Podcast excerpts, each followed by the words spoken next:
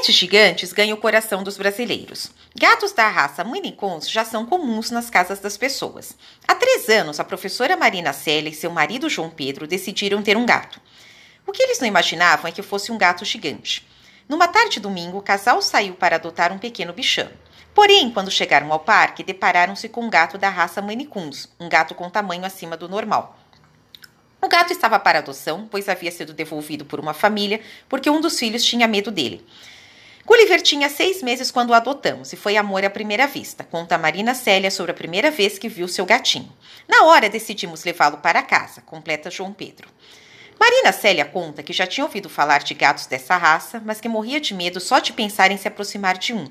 No entanto, ao vê-lo de perto, em segundos mudou de ideia e Gulliver conquistou seu coração indo para o lar do casal no mesmo dia. Tivemos muita sorte de Gulliver estar para adoção, de João Pedro. Um gato dessa raça custa muito caro, emenda Marina Célia.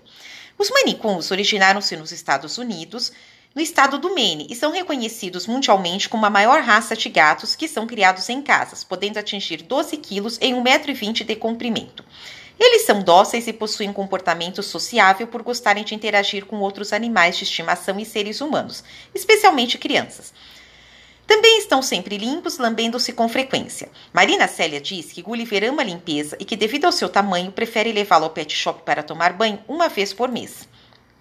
O casal mora em um apartamento com dois quartos em um bairro da cidade de São Paulo.